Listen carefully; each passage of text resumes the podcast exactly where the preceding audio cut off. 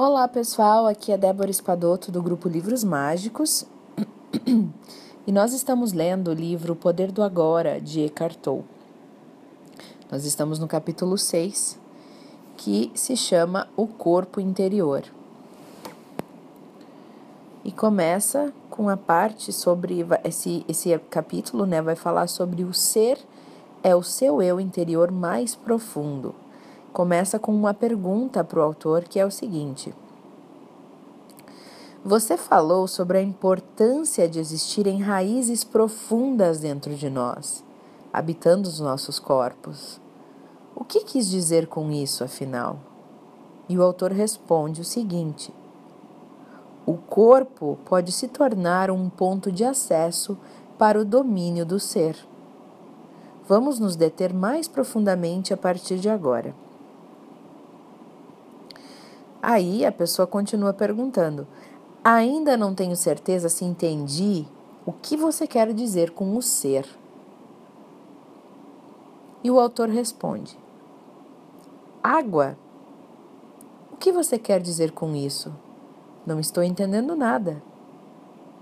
Isso é, um que um, é o que um peixe diria se tivesse se tivesse uma mente humana peixe diria água? O que você quer dizer com isso? Não estou entendendo nada.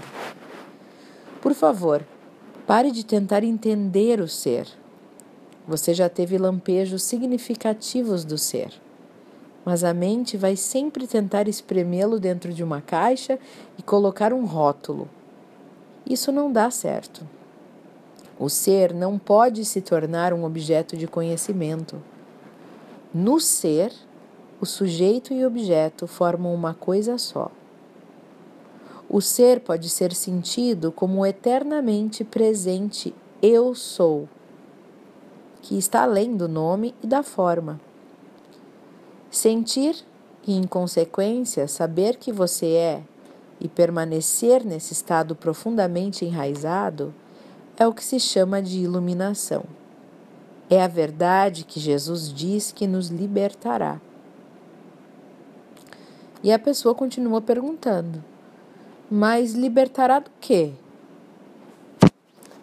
E o autor responde: Libertará da ilusão de que não somos nada mais do que o nosso corpo e a nossa mente. É nessa ilusão do eu interior, nas palavras de Buda, que está o erro central.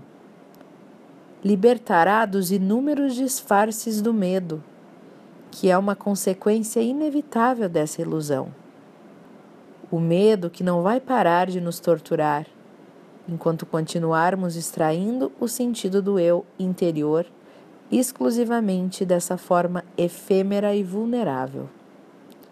E libertará do pecado, esse sofrimento que inconscientemente infligimos a nós mesmos e aos outros, enquanto a ilusão governar aquilo que pensamos, dizemos e fazemos. Olhe além das palavras. E a pessoa continua a perguntar: Não gosto da palavra pecado. Ela pressupõe um julgamento e uma atribuição de culpa. Então o autor diz: Posso entender isso.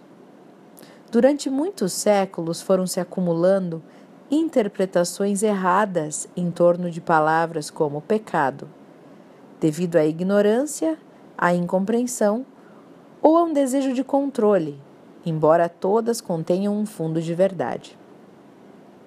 Se você não for capaz de olhar para além de tais interpretações e por isso não reconhecer a realidade para a qual a palavra aponta, então não a use não se prenda às palavras.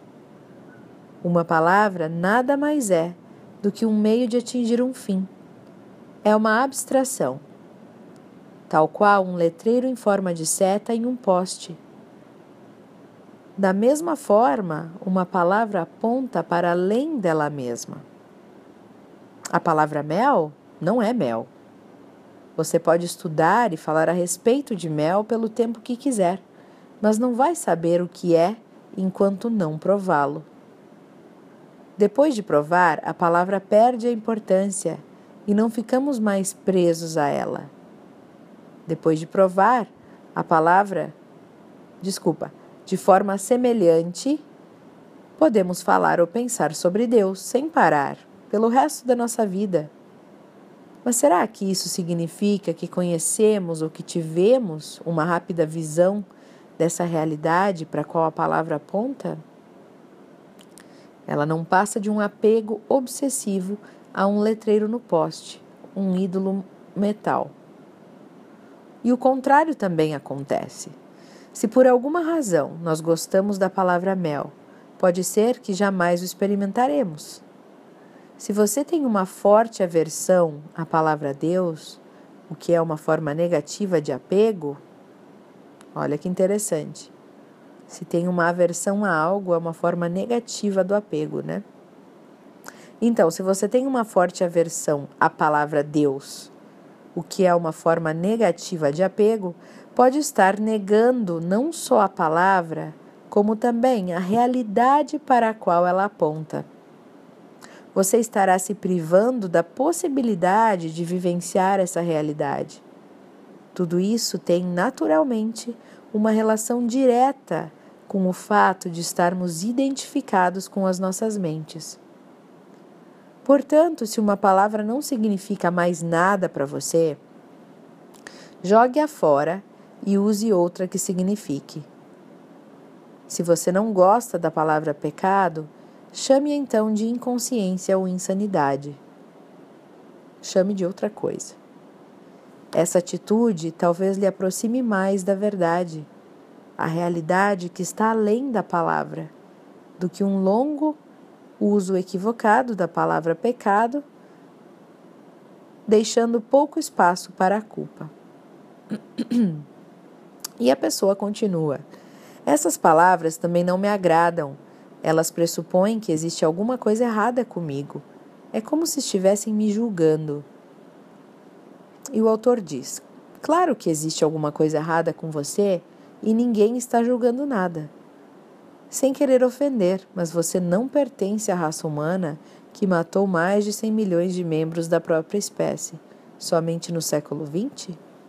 Isso foi uma pergunta para ela. Sem querer ofender, mas você não pertence à raça humana que matou mais de 100 milhões de membros da própria espécie somente no século XX? E ela continua. Você quer dizer que existe culpa por associação?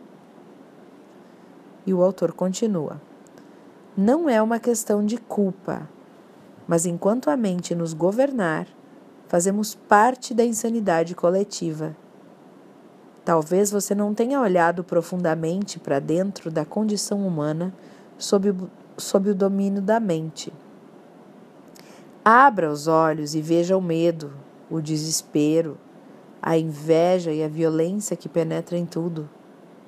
Atente para a crueldade e o sofrimento abomináveis, em uma escala jamais imaginada, que os homens infligiram e continuam a infligir a outros homens, assim como as outras formas de vida. Você não precisa condenar, apenas observe. Isso é pecado, isso é insanidade, isso é inconsciência. Acima de tudo, não esqueça de observar a sua própria mente. Busque nela a raiz da insanidade. Então, esse pessoal foi o áudio de hoje. Eu espero que vocês tenham gostado e que vocês façam boas reflexões a partir de agora.